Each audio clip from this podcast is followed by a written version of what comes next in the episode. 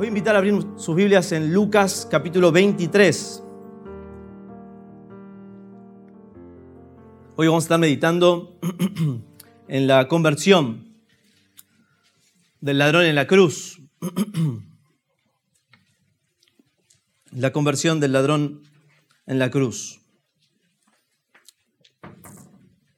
Leía Tony un pasaje en Lucas 4, se considera Lucas 4, versículos 16 al 30, uno de los pasajes más importantes en Lucas que marcan el ministerio, el rumbo y el propósito del libro, mostrando que Jesucristo vino a salvar, a buscar y salvar lo que se había perdido. Eso se repite nuevamente en Lucas 19, 10, donde dice, porque el Hijo del Hombre vino a buscar y a salvar lo que se había perdido. Y vamos a estar viendo la conversión del ladrón en la cruz. El título de este sermón es Una conversión asombrosa un Salvador maravilloso. Existen varias personas que son retrasadas en las escrituras, que reflejan lo que significa, lo que representa una verdadera conversión. Pero en esta ocasión vamos a hablar de esta persona que ha sido transformada por el glorioso Evangelio de nuestro Señor Jesucristo de una manera impactante, como nos decía Jonathan al introducirnos al texto. Su conversión es realmente impactante. Esta persona ha, experimentado todo lo que implica una genuina, una real conversión. Todo eso estuvo presente en su vida. Esta persona ha sido consciente de su pecado, ha sido testigo personal de la grandiosa gracia de Dios sobre su propia vida, ha sido reconciliado con Dios por pura gracia, ha sido declarado justo delante de un Dios santo. Esa persona muestra todo lo que implica una verdadera conversión. Pero lo más asombroso de, esto, de esta conversión, que es igual a todas y nos podemos sentir hasta identificados con él, es que este hombre clama estando en la cruz al lado del Señor. Y no solamente él está padeciendo la cruz, sino que está viendo a Jesucristo padeciendo en la cruz. Igualmente clama a él, pidiéndole salvación en la condición en la que está. Esta persona se la conoce como el último compañero de Cristo en la tierra y el primero, el primer compañero de Cristo al entrar al cielo. Este hombre es el ladrón en la cruz. Y al ver el encuentro de este hombre con Jesús, podemos notar las marcas distintivas de lo que implica una genuina conversión. Y estas marcas de la genuina conversión están presentes en ti si usted es salvo, si usted ha experimentado la verdadera salvación. Pero estas marcas estarán presentes en cualquiera que experimente la verdadera conversión. Y obviamente que todo lo que está ocurriendo aquí es maravilloso, es asombrosa la conversión de este, de este hombre, que es un malhechor, que es un ladrón. Vamos a meternos en el texto pronto. Esto es asombroso, es maravilloso, es notable lo que ocurre en él, cómo él puede reflexionar estando en la cruz, padeciendo. Eso es, es notable, eso es asombroso. Pero lo más precioso de este pasaje es lo que cantamos en el último himno, es que nosotros tenemos un Salvador maravilloso, que sufriendo la pena más profunda, cargando en Él el pecado de todos nosotros, Él estando ahí padeciendo en la cruz, está dispuesto a seguir salvando. Él es un maravilloso Salvador. Así que no perdamos el foco en eso. Por eso este sermón tiene dos partes. Es un enfoque hacia el ladrón en la cruz, una asombrosa conversión, pero lo que más nos debe alumbrar es el maravilloso Salvador que tenemos, el Señor Jesucristo. La particularidad de esta conversión, que es asombrosa, no solamente es asombrosa por el lugar en el que ocurre, sino que este, en, este relato se puede encontrar solamente en Lucas. Los relatos paralelos, en los evangelios sinópticos, se nos dice que los ladrones que estaban clavados junto a la cruz se burlaban, igual que el resto. Solo Lucas nos muestra que este hombre se convirtió. Solo Lucas lo hace. Y eso es llamativo. ¿Por qué Lucas? ¿Por qué Lucas es inspirado por Dios para mostrarnos que la salvación llega a este hombre? Porque la intención de Lucas en su evangelio es mostrar que la salvación llega a todo tipo de personas. Lucas es intencional en mostrar esto.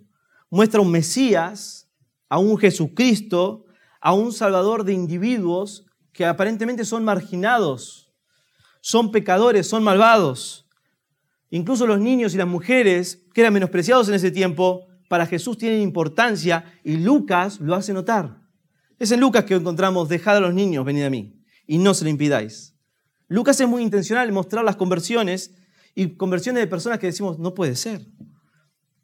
Esto nos habla, Lucas nos quiere mostrar a Jesucristo, esa faceta de Jesucristo, de un Salvador que aunque sí vino a buscar a un pueblo, un pueblo que va a redimir para sí mismo, Él se relaciona con cada uno de los suyos de manera personal, particular. Él conoce a cada uno de los suyos y vino a rescatar a cada uno de manera individual, de manera personal. Por eso Lucas nos presenta a Jesucristo, un Salvador personal, que ha salvado a un pueblo para sí mismo, pero se relaciona con cada uno de los de manera personal. Pero para comprender bien la razón por la cual es, Lucas es el único que introduce este relato, veamos algunas características más de Lucas, que nos muestra que la salvación se ofrece a todos.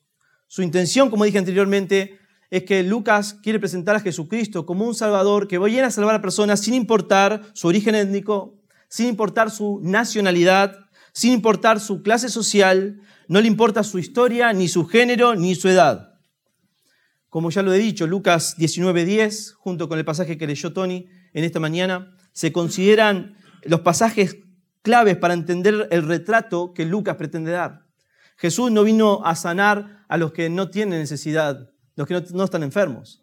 Jesús vino a salvar y a buscar lo que se había perdido. Lo que se había perdido.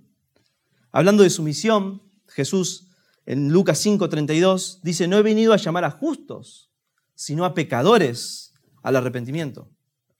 Además, Lucas es el único que asegura que hay gozo en el cielo incluso cuando un pecador se arrepiente. Por eso es en Lucas también que encontramos eh, conversiones tan impactantes.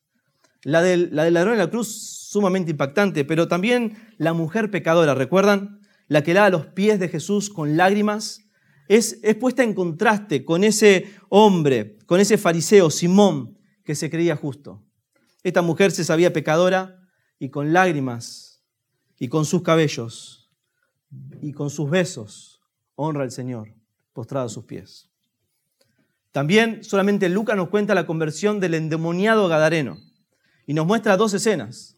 La primera escena, la del endemoniado Gadareno, dice que no vestía ropas, no moraba en casa, sino en sepulcros, y lo ataban con cadenas y con grillos, pero él rompía y era impelido por el Espíritu a los, a los sepulcros. ¿Recuerdan eso?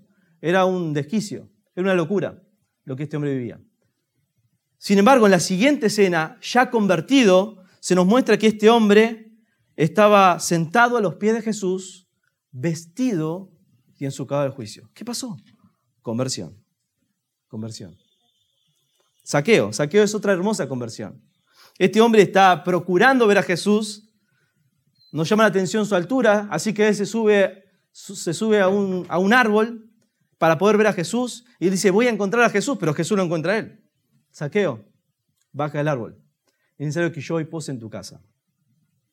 Y Saqueo dice, Señor, la mitad de mis bienes ya comiendo en su casa, la mitad de mis bienes doy a los pobres y si en algo he defraudado, se lo devuelvo cuadruplicado. A lo que Jesús respondió, hoy ha llegado, ¿qué cosa? La salvación a esta casa. Hoy ha venido la salvación a esta casa.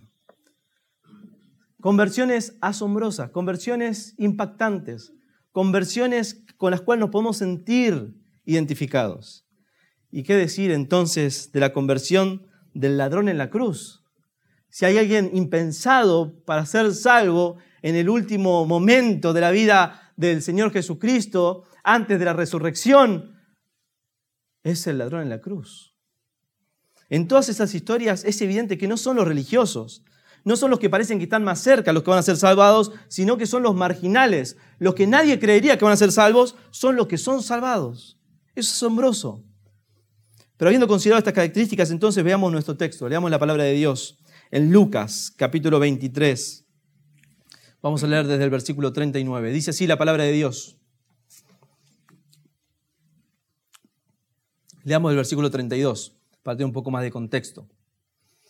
Dice así el versículo 32. Llevaban también con él a otros dos que eran malhechores para ser muertos.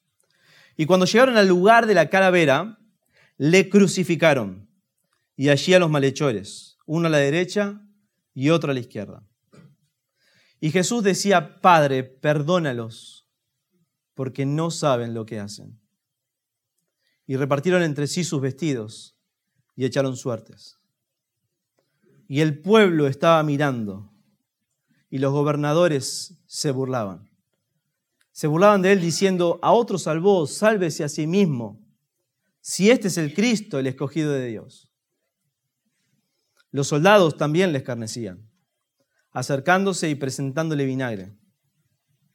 Y decían, si tú eres el rey de los judíos, sálvate a ti mismo. Había también sobre él un título escrito con letras griegas, latinas y hebreas, este es el rey de los judíos. Y uno de los malhechores que estaban colgados le injuriaba diciendo, si tú eres el Cristo, sálvate a ti mismo y a nosotros. Respondiendo el otro, le reprendió, diciendo, ¿ni aún temes tú a Dios, estando en la misma condenación? Nosotros, a la verdad, justamente padecemos porque recibimos lo que merecieron nuestros hechos, mas este ningún mal hizo. Y dijo a Jesús, acuérdate de mí cuando vengas en tu reino. Entonces Jesús le dijo, de cierto, de cierto te digo, hoy estarás conmigo en el paraíso. Leamos hasta el versículo 45. Cuando era la hora sexta hubo tinieblas sobre toda la tierra hasta la hora novena, y el sol se oscureció y el velo del templo se rasgó a la mitad. Enfoquémonos, en primer lugar, en el malhechor, un cambio interno que se evidenció externamente. Cuando vemos al malhechor, cuando como en un escenario de teatro ponemos todas las luces en el malhechor y vemos la escena completa que se nos presenta de él, vemos un cambio interno que se fue evidenciando externamente. Y para ver el cambio radical que está ocurriendo en este hombre, necesitamos conocer lo que está ocurriendo. Jesús, Él es el Rey de Gloria y Él ha sido sentenciado a muerte. Desde que Jesús es arrestado y tenemos que ir al padecimiento de Cristo, todos son injusticias. Leía esta mañana, aparte del relato de la crucifixión del Señor Jesucristo, cómo fue traicionado con un beso por Judas. Pedro le dijo, Señor, nunca te voy a negar, pero Pedro le niega. Y luego de negarle mira a Jesús y se va y llora amargamente. Todo el escenario es triste, es oscuro. Parece un día nublado cuando estamos, nos sumergimos en las escrituras. Todo es angustioso. Y el Rey de Gloria es entregado en manos de hombres impíos y pecadores.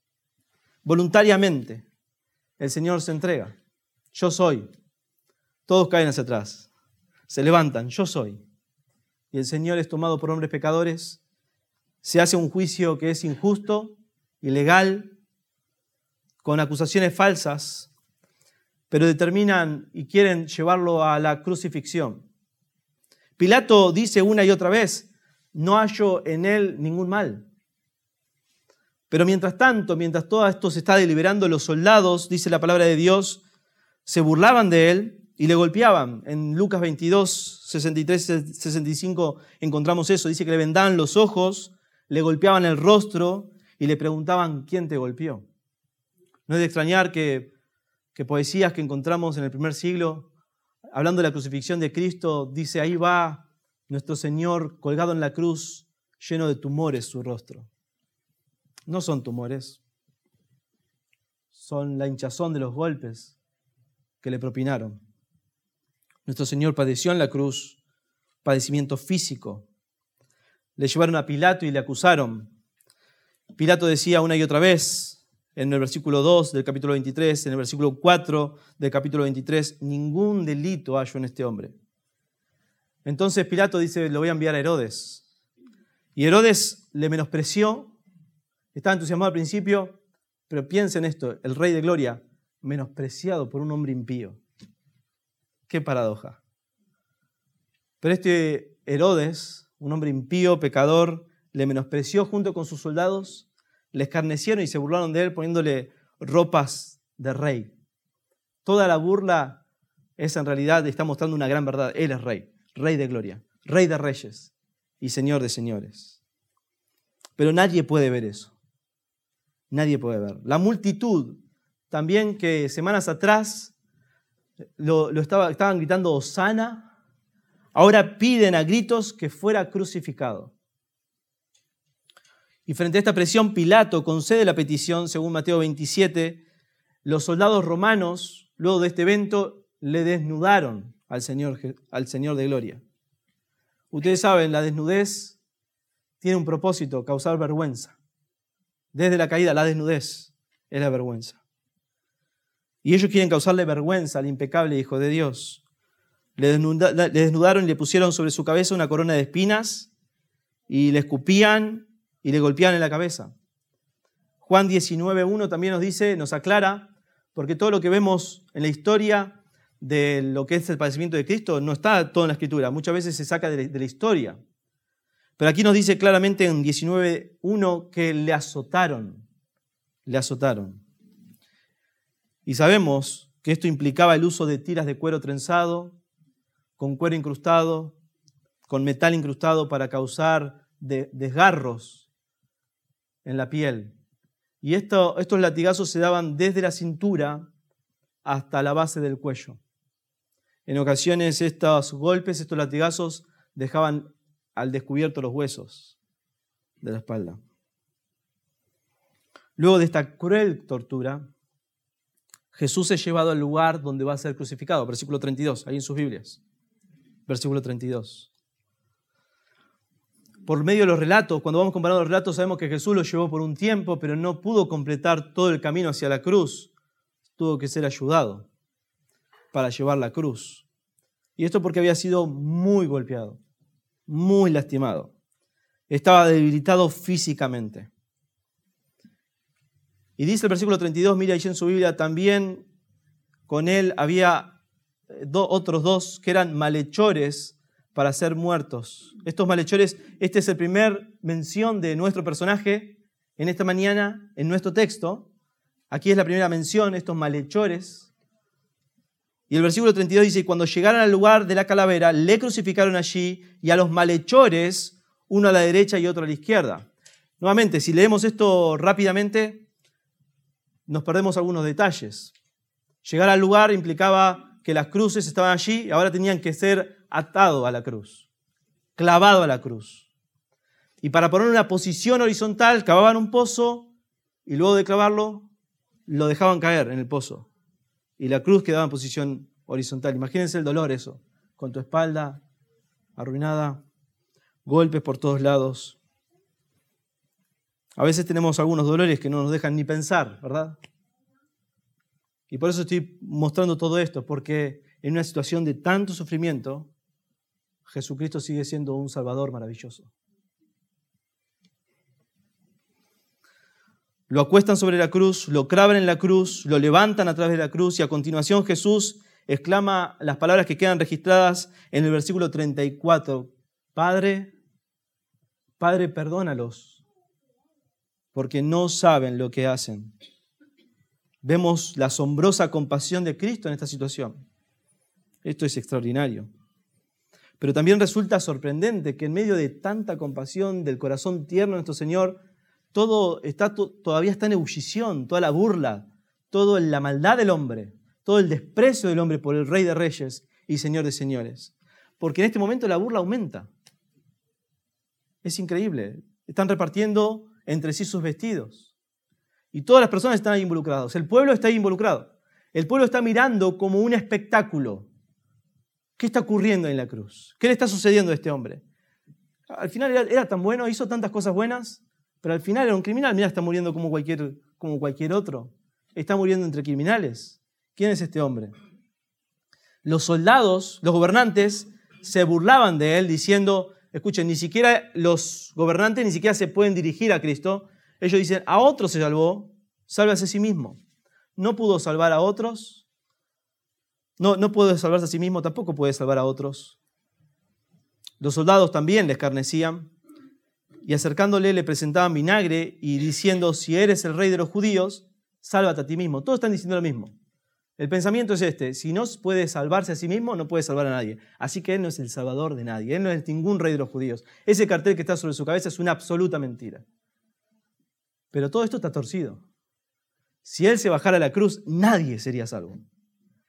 Él está sujeto, Él se está sujetando a la cruz, voluntariamente, para salvar a los pecadores, para que la oración que acaba de hacer sea contestada por su Padre y muchos sean salvos. Padre, perdónalos porque no saben lo que hacen. La cruz era la, peor de las muertes. La, burla está creciendo, pero la, cruz es, es, un tormento tremendo. Se le ha llamado a la cruz posta infame, madero criminal, maldita cruz. Así se le llamaba a la cruz en los tiempos de Jesús.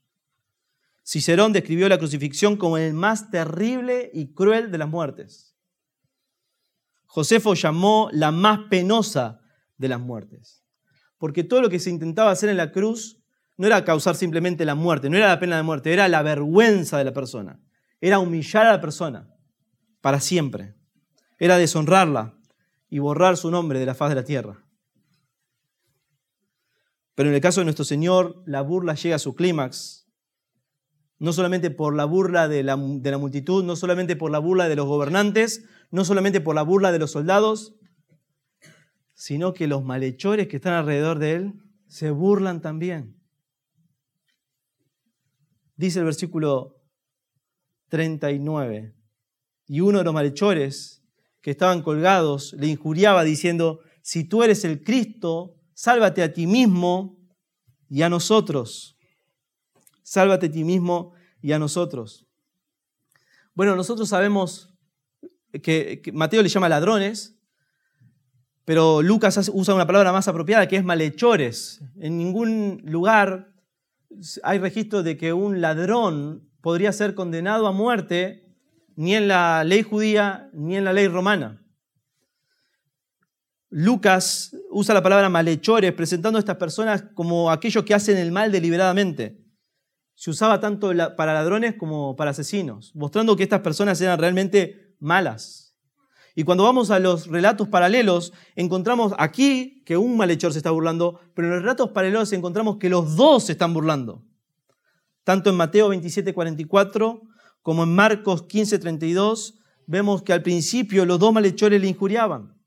La palabra injuriar significa acusar falsamente significa atacar con malicia la buena reputación de alguien. Básicamente lo que ellos decían era lo mismo que decían todos. Todos ellos estaban conscientes de lo que estaba ocurriendo, ellos están percibiendo todo lo que está ocurriendo y ellos se suman a la burla. Si no te podés salvar a ti mismo, ¿a quién vas a salvar? Sálvate a ti mismo, sálvanos a nosotros y demuestra que eres el rey, demuestra que eres el Mesías.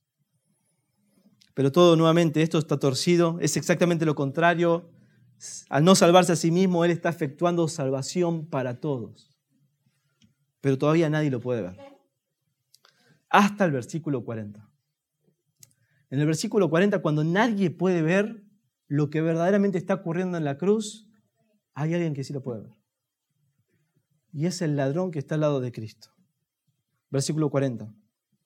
Respondiendo, el otro le reprendió diciendo, ¿ni aún temes tú a Dios estando en la misma condenación? En el versículo 40 ocurre un cambio tremendo.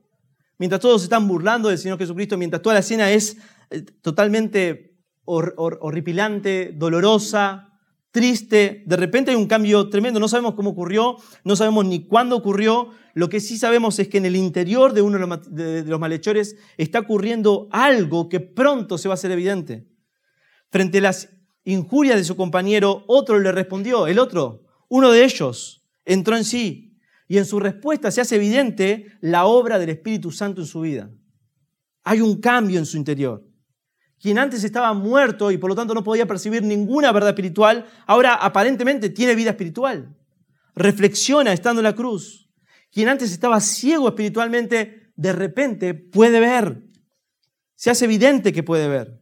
En su respuesta podemos ver que ahora percibe la verdad, ve con claridad lo que otros no pueden ver. Un milagro ha sucedido, como el de Pablo camino a Damasco, persiguiendo a la iglesia. y de repente siendo aliento y edificación para la iglesia. Cambio, transformación. En su respuesta a su compañero, este hombre, dice la Biblia, le reprendió, ¿verdad? Ahí está en su Biblia, le reprendió. Eso significa le amonestó con fuerza. Esto significa expresar absoluta desaprobación con lo que estás haciendo. Yo no quiero ser más parte de esto. Esto era reprender severamente a una persona para que no vuelva a cometer un determinado acto que está haciendo. Esta reprensión evidenciaba la obra del Espíritu Santo en su vida, produciendo un llamamiento soberano, eficaz, guiándolo al arrepentimiento y a la fe que salva. Todo esto estaba ocurriendo en el corazón de este hombre, pero pronto se, había, se haría evidente. El Espíritu Santo está impartiendo vida a quien está muerto espiritualmente. La gran pregunta es, ¿qué, ¿qué, fue lo que causó el cambio? ¿Qué es lo que produjo el cambio? Sabemos que la vida nueva que tenemos en Cristo solo es producto de la verdad de la palabra de Dios, que es aplicada a nuestra vida por medio del Espíritu Santo. Sin verdad de Dios no hay, no hay vida nueva. Así que es la gran pregunta. De hecho, Hendrickson dice, ¿qué fue lo que lo condujo a la conversión? Esta es la gran pregunta. No sabemos con precisión que lo que, lo que, lo que, la verdad que lo condujo a la conversión, pero por el relato bíblico podemos ver muchas verdades que este hombre está viendo, que está considerando y tal vez estaban en su corazón. Probablemente al, estar a punto de morir, condenado a la misma muerte, este hombre empezó a tener temor de caer en las manos del Dios vivo y empezó a reflexionar sobre, sobre sí mismo, sobre su futuro. Tal vez él también escuchó las palabras de Jesús, Padre, perdónalos porque no saben lo que hacen. Y escuchando la voz de Cristo, dijo, para mí tal vez haya esperanza. La conducta serena y majestuosa de Cristo en medio del padecimiento tal vez lo haya impactado como le impactó al, soldado después, verdaderamente este es el Hijo de Dios. Tal vez este hombre tendría alguna formación, algún conocimiento bíblico previo, algún versículo que haya memorizado. Tal vez este hombre conocía el Antiguo Testamento donde dice, buscad a Jehová mientras pueda ser hallado y llamadle en tanto esté cercano. Deje el impío su camino y el hombre inicuo sus pensamientos y vuelva hacia Jehová, el cual tendrá de él misericordia y será amplio en perdonar. Un comentarista dice, en este tiempo, por el relato bíblico, él había visto las reacciones de Jesús, había, lo había visto en el sufrimiento, había visto cómo respondía al, al reproche, le había oído orar por sus ejecutores, había escuchado todo lo que se decía de él, oyó lo que otros le llamaban el Cristo y probablemente tenía algún conocimiento de Jesús. Tal vez la inscripción, este es el rey de los judíos, el rey esperado, el Mesías, el Cristo. Bueno, no sabemos con precisión qué verdades usó el Espíritu Santo, pero sabemos que el Espíritu Santo usó verdades de Dios para transformar su corazón. Esa es la certeza que tenemos, que lo condujo a una verdadera, una genuina conversión.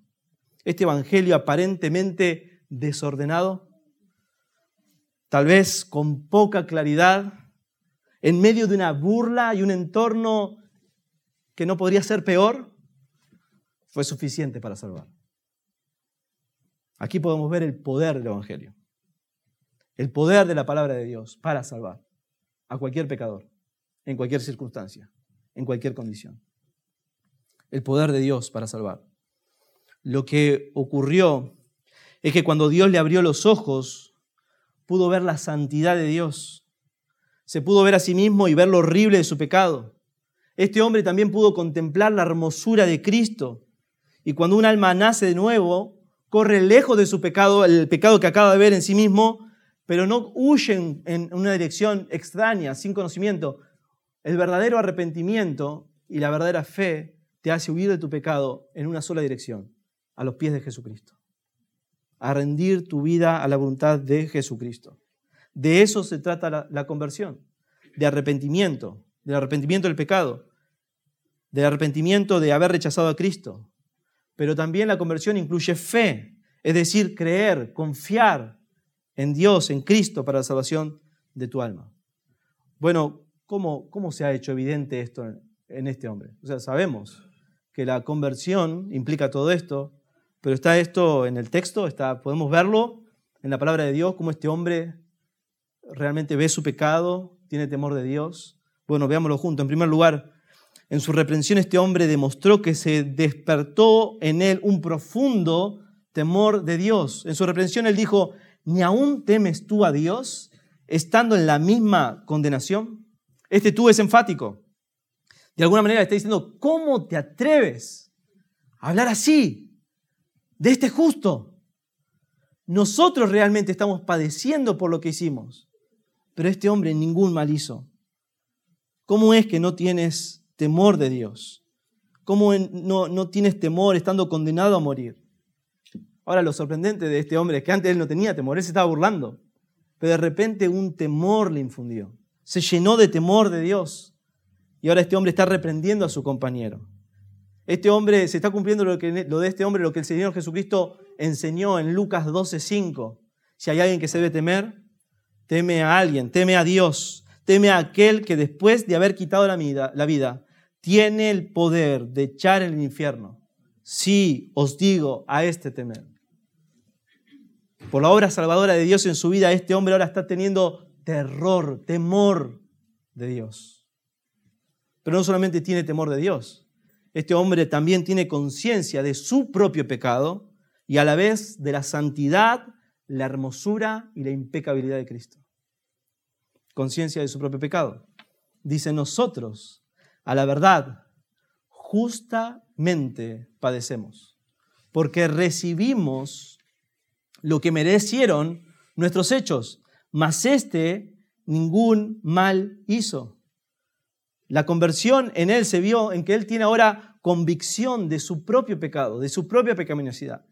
Él no se ve como un hombre justo, no se ve justificado por su entorno, él no se justifica por su mala vida, él está asumiendo toda la culpa y él dice, yo soy culpable, yo estoy padeciendo justamente, yo soy un pecador, justamente estoy padeciendo aquí.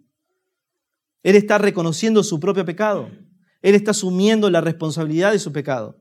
Él admite que merece exactamente lo que está padeciendo por sus hechos. Él se sabe un pecador, él se reconoce un pecador y él está de acuerdo con Dios cuando, cuando Dios le dice que está perdido y condenado. El Espíritu Santo lo había convencido acerca de esta verdad. El Espíritu Santo está obrando por medio de la verdad de Dios acerca de su propia condición delante de un Dios santo y justo.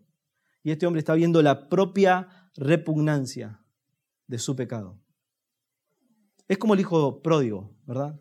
Al principio el hijo pródigo, muy arrogante, Padre, dame los bienes que, tienes para mí, me iré lejos a vivir la vida, y de repente este hombre pierde todo, y estando en la miseria vuelve en sí y se arrepiente.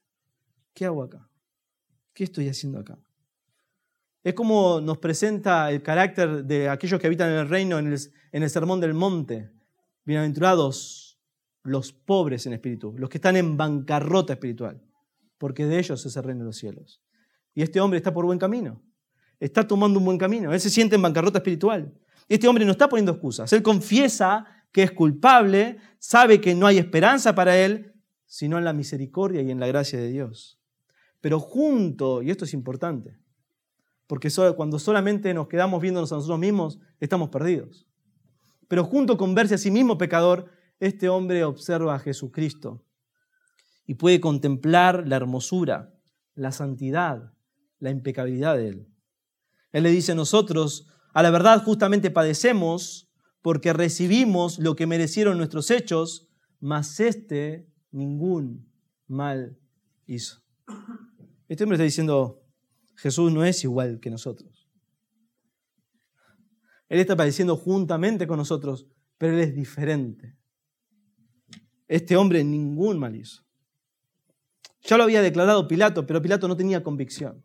No hallo mal en este hombre. Bueno, se los entrego. ¿Verdad? Más tarde el centurión también declararía a los pies de la cruz, verdaderamente este hombre era justo. Pero la convicción del ladrón en la cruz es la convicción que solo viene por la conversión. Puede ver a Jesucristo y esto, esto es importante entender. para, para, que haya conversión verdadera, no solamente tengo que tener convicción de mi pecado, arrepentir de mis pecados, sino que el arrepentimiento también incluye mi desprecio y mi rechazo a Cristo, por no considerarlo lo precioso que Él es. Este hombre dice, este ningún mal hizo. Este hombre, por la conversión, por la iluminación del Espíritu Santo, puede ver lo que Pedro después declararía. Mas vosotros negasteis al santo y al justo y pediste que se os diese un homicida. Lo que nadie puede ver en esta escena, este hombre, el ladrón en la cruz, lo puede ver con toda claridad. Tiene temor de Dios, ve su propio pecado, ve la impecabilidad de Cristo, y por esta percepción correcta de sí mismo y de Cristo, este hombre nos muestra lo que implica la conversión, arrepentimiento y fe. ¿Qué es el arrepentimiento?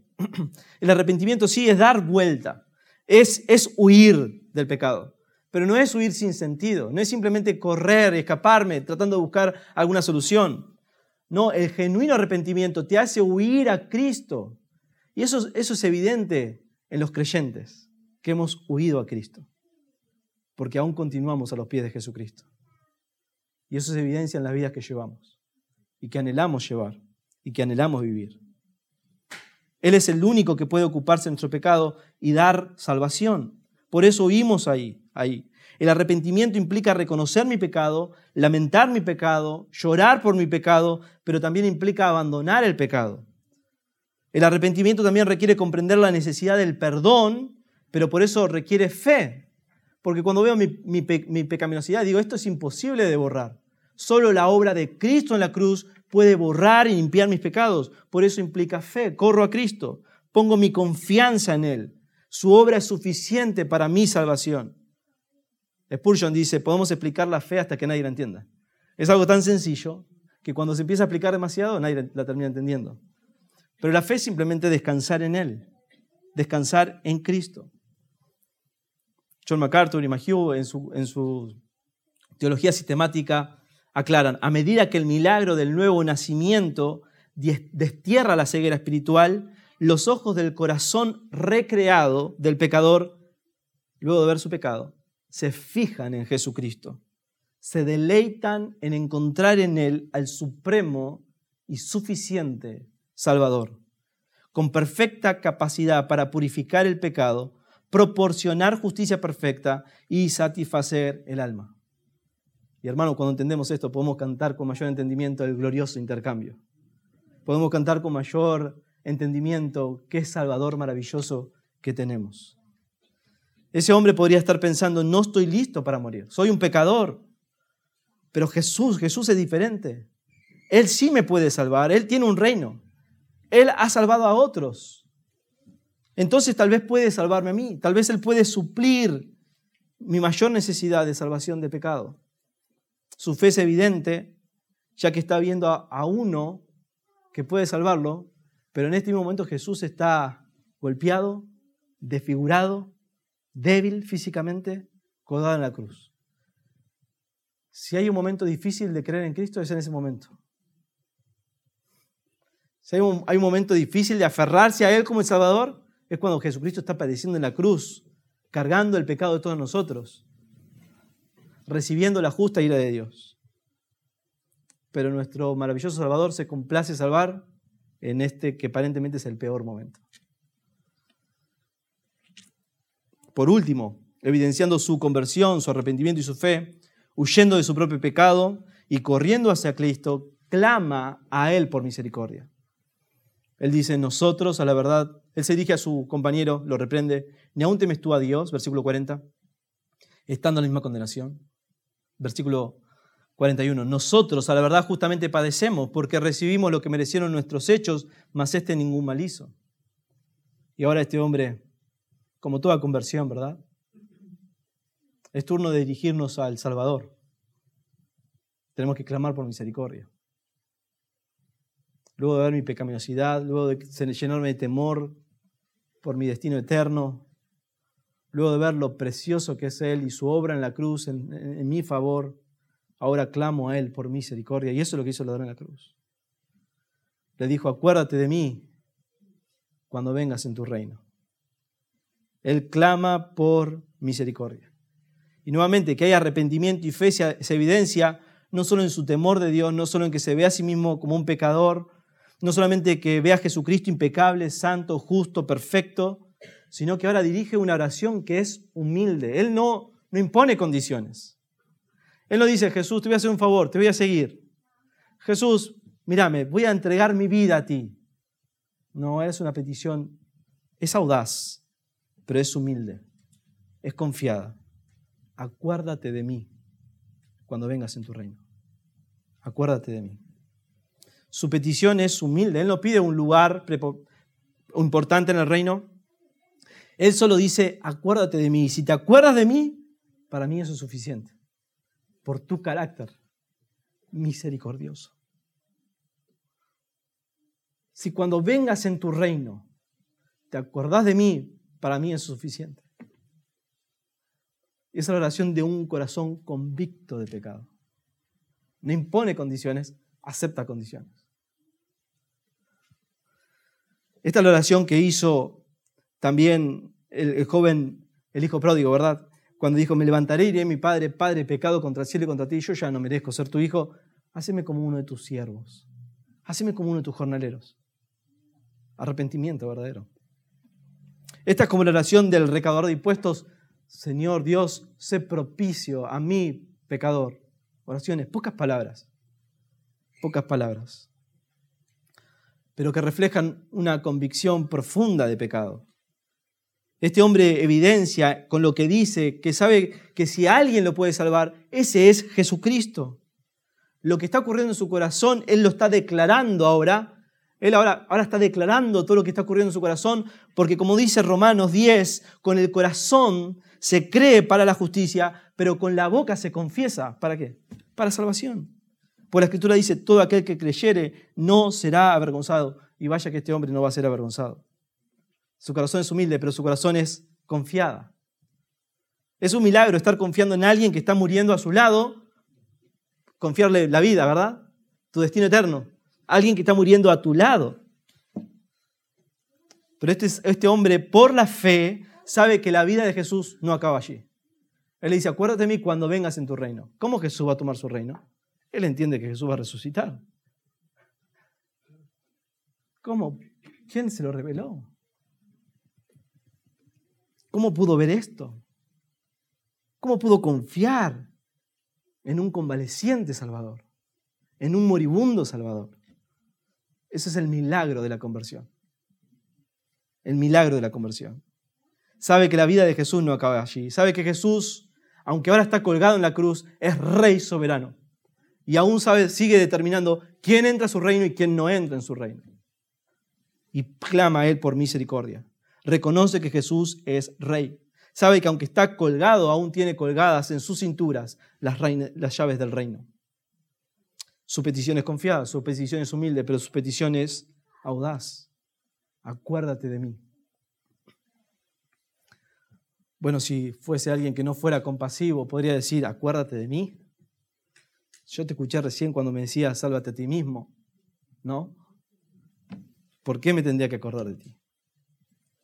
¿Por qué me voy a acordar de un ladrón, un criminal, un malhechor, un hacedor constante de maldad? ¿Por qué me tendría que acordar de ti? ¿Por qué? Pero él no se está viendo a sí mismo para acudir a Cristo, él está viendo el carácter misericordioso de Cristo. Él es audaz en su petición, acuérdate de mí, pese a sí mismo, porque no está confiando en su carácter, sino en la misericordia, en la gracia de un Salvador como Jesucristo. Este hombre tenía la fe puesta en Jesús. Supo que Jesús sería misericordioso. Sabía que solo la gracia, la misericordia y el perdón podían rescatarlo de su situación y, supo que solamente la gracia, la misericordia y el perdón la podía encontrar en quién? En Cristo, aunque estaba moribundo al lado de él en la cruz. Su petición fue audaz como la de Bartimeo y clamó a Jesucristo audazmente por misericordia. Pero esa audacia, audacia también vino porque Dios se la dio.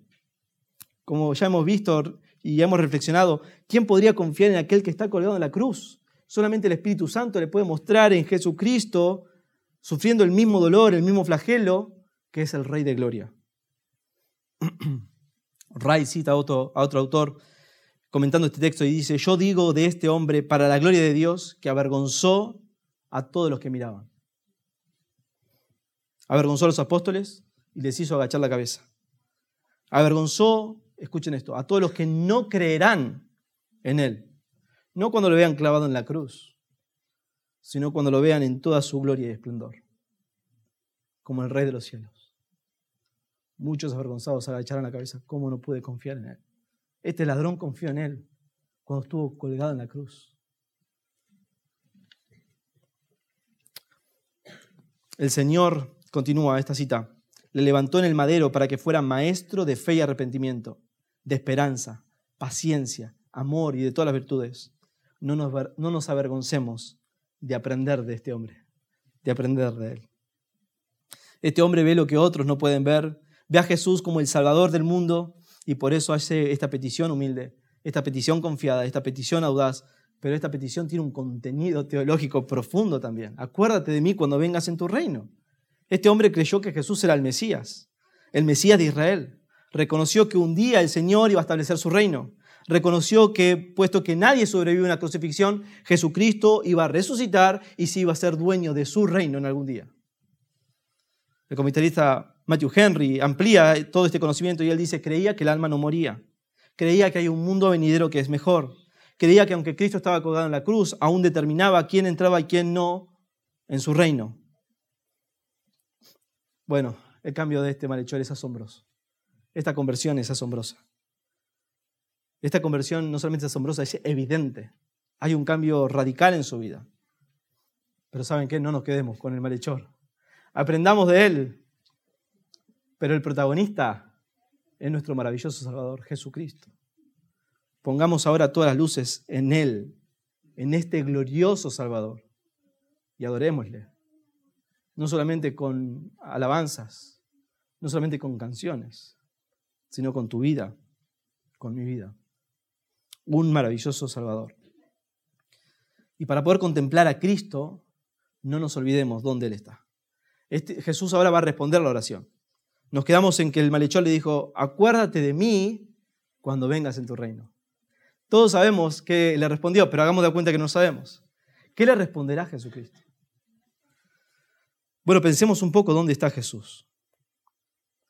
Porque podemos pensar que Jesús está cómodo en un parque tomando un té y un hombre le dice, acuérdate de mí cuando vengas en tu reino.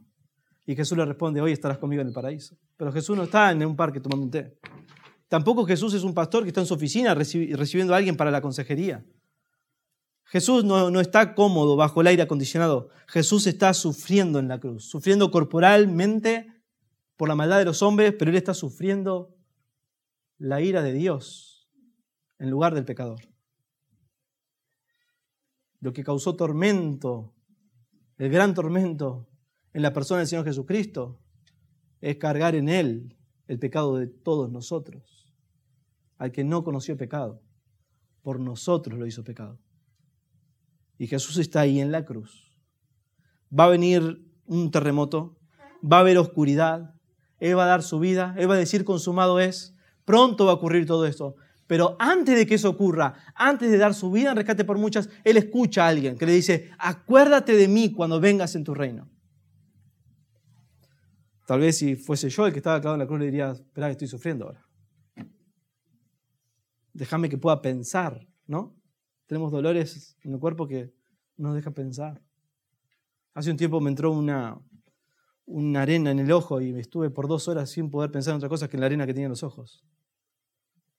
Hasta que no se saliera de mis ojos no podía pensar en otra cosa, pero Jesús tiene la espalda completamente arruinada, su rostro desfigurado. Todo el cuerpo, todo el dolor corporal encima, pero todo el dolor espiritual encima. Así que pensamos que Él le va a responder débilmente,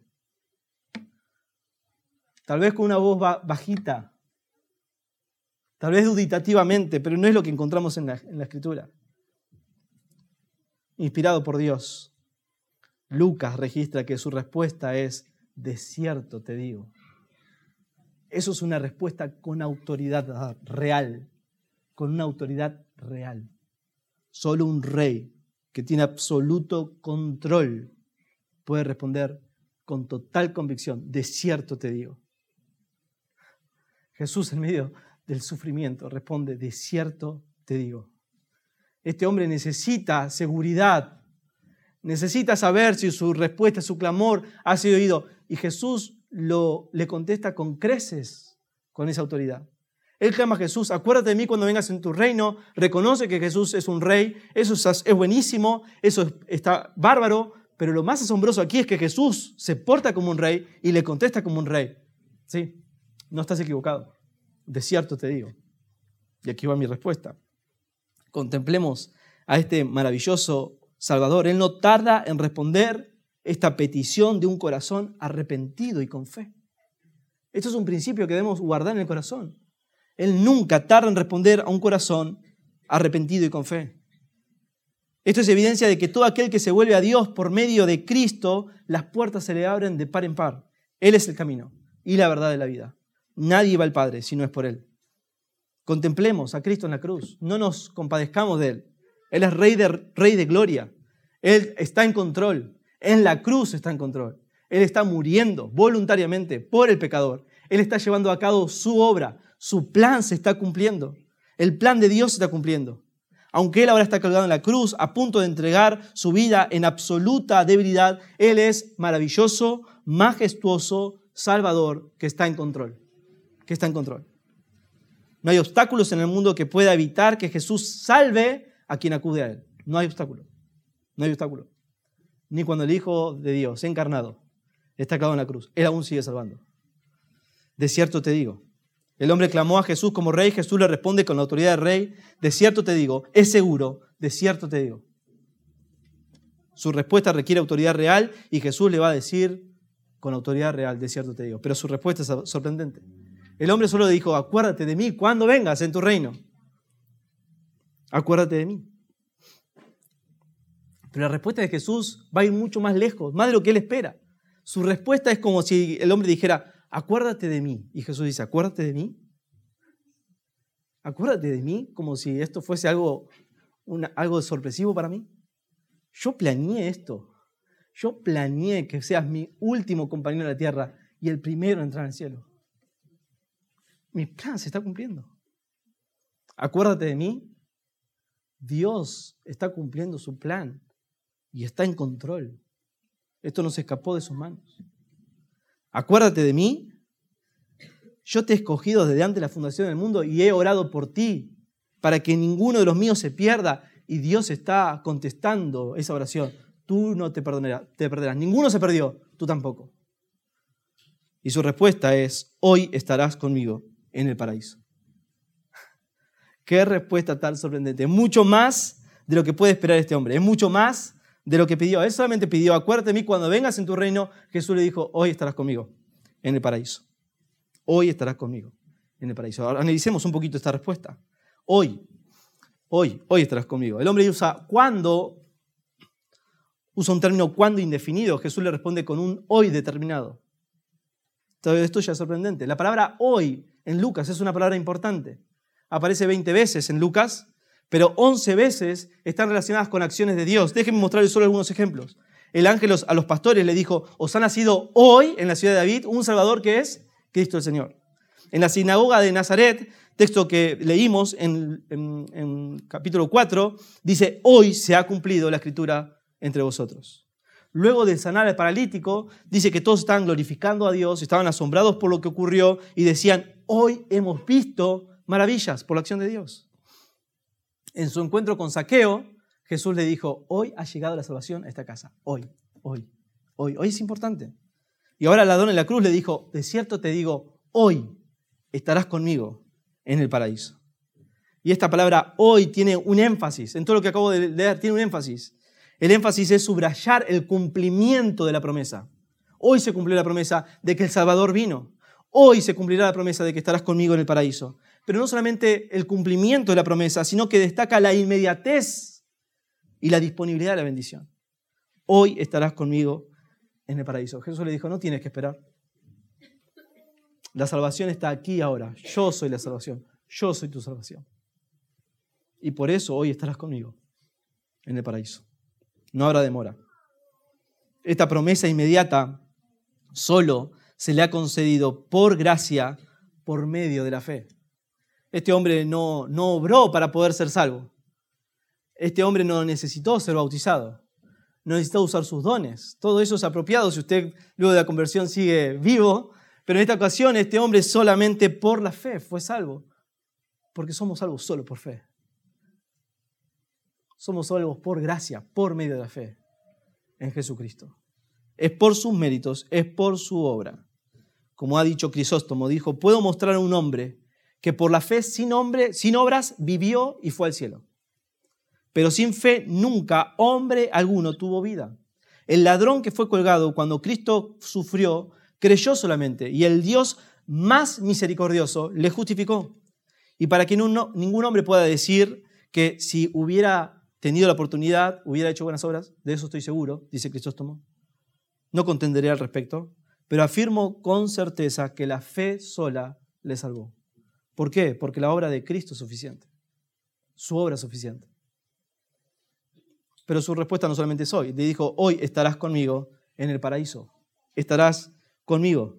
Jesús ya había hecho una oración al Padre. Padre, aquello que me has dado, imagínense el ladrón de la cruz, parte del pueblo de Dios, parte de sus escogidos. Y Jesús orando por él, Padre, aquellos que me has dado, quiero que donde yo estoy, también ellos estén conmigo para que vean mi gloria. Y él le dijo, hoy estarás conmigo. Algo que le había pedido al Padre, hoy estarás conmigo. Esto es asombroso. Jesús no, no es un Salvador distante, es personal y Él quiere compartir su gloria con nosotros. Él quiere estar con nosotros. Él es un Salvador maravilloso. Esto ya se había reflejado en Lucas, el corazón salvador de Cristo.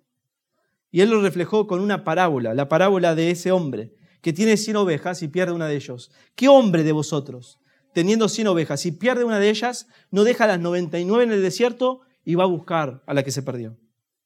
Pero lo que sigue es asombroso. ¿Y cuando la encuentra? La pone sobre, ¿dónde? Sus hombros. Gozoso.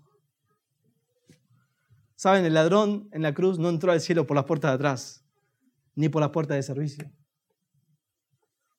Entró sobre los hombros de Cristo, como una oveja perdida, rescatada. Y Jesús clamando, gócese el cielo conmigo. Porque así como este hombre fue salvo, muchos atrás vendrán. Salvados por la misma obra, en la misma fe. Encontré esta, esta oveja perdida, gócense conmigo. Este corazón perdonador, misericordioso, maravilloso de este Salvador también está reflejado en el corazón del Padre que, encuentra nuevamente a su Hijo. Su hijo regresa y su hijo tiene su discurso armado, Padre, pecado contra el cielo y contra ti, no soy digno de ser llamado tu hijo, pero el Padre dijo a sus siervos, saquen el mejor vestido, vístanle, pongan un anillo en su mano y calzaron sus pies y traigan un becerro gordo y mátenlo y comamos y hagamos fiesta, porque este mi hijo muerto era y ha revivido, se había perdido y es hallado y comenzaron a regocijarse. Me encanta recordar a mis hermanos que el Señor no tiene hijos de segunda selección. No, Él tiene hijos y se goza en salvar a sus hijos. Se goza en rescatar a sus hijos. Se goza entre una relación cercana con sus hijos. Y por eso nos deleitamos en esta mañana, en este maravilloso Salvador. Me encanta lo que dice Spurgeon. Él dice que Jesús dijo, estarás conmigo y eso es suficiente. Es verdad, es cierto. Él solamente dijo en el paraíso para que nadie se empiece a preguntar, ¿dónde estarán? ¿Dónde estarán? Pero con que sea estar con Cristo, ese es nuestro cielo, ¿verdad?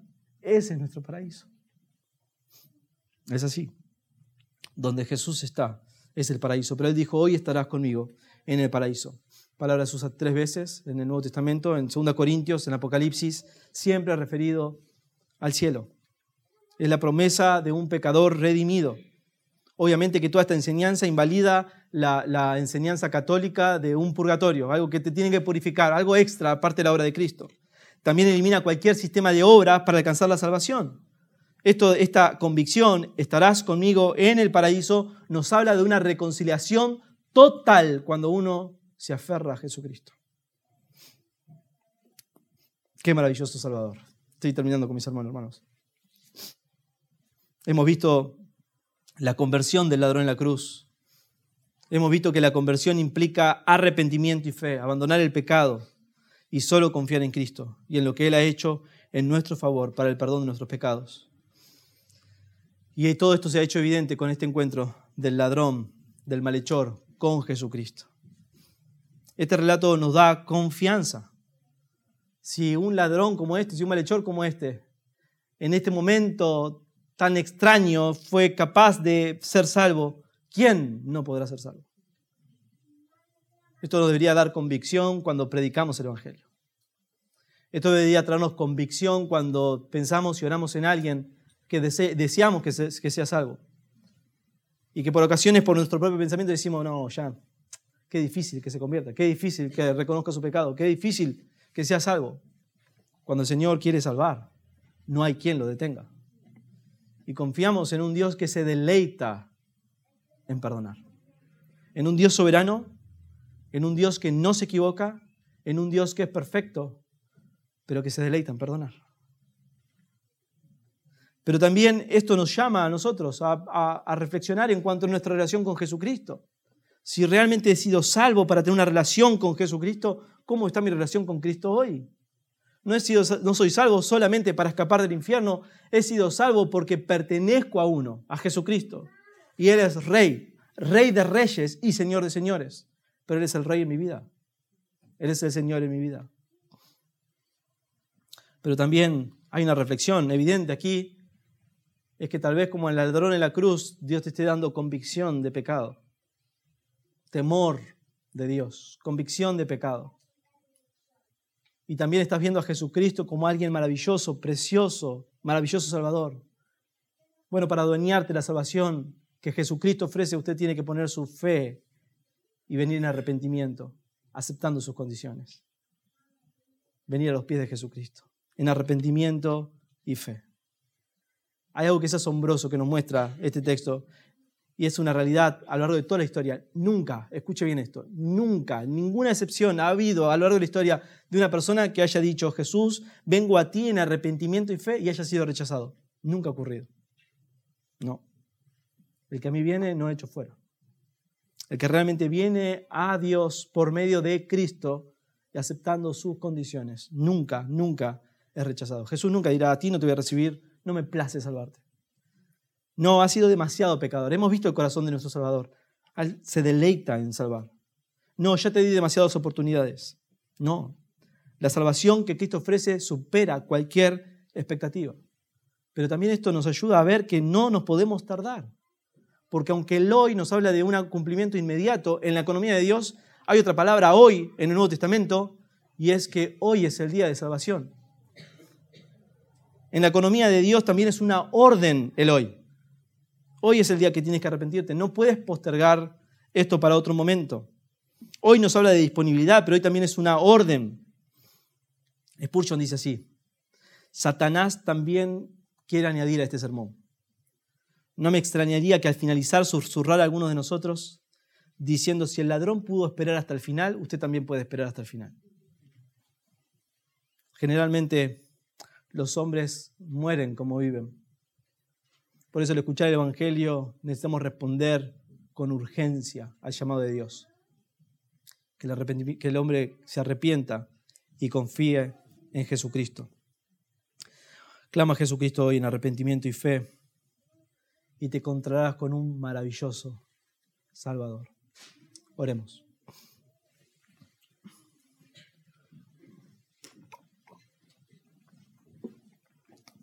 Amado Dios, Gracias por tu palabra bendita. Gracias por este maravilloso relato de conversión de un hombre que parecía que tenía todo para perderse. Tú en tu soberana voluntad te has dignado a salvarlo. Padre, nos alienta a nosotros. Nos sentimos identificados con ese hombre. Porque nosotros también, Señor, hemos sido inundados con un temor de ti, hemos visto nuestra propia miseria y pecado y hemos recurrido a ti, Señor, para salvación. Padre, que todos los presentes, primeramente yo, mi familia, podamos vivir una vida que refleje el encuentro que hemos tenido contigo, Señor, y la relación a la que nos hemos unido por amor a nuestro Salvador y Salvador Jesucristo. Y Señor, como tú eres un maravilloso Salvador, también te pedimos que si hay alguien aquí que aún no te conoce, que hoy pueda aprovechar este llamado de tu parte, de tu palabra, de tu evangelio, y clamar a ti por misericordia. Te lo pedimos en el nombre de Jesús. Amén.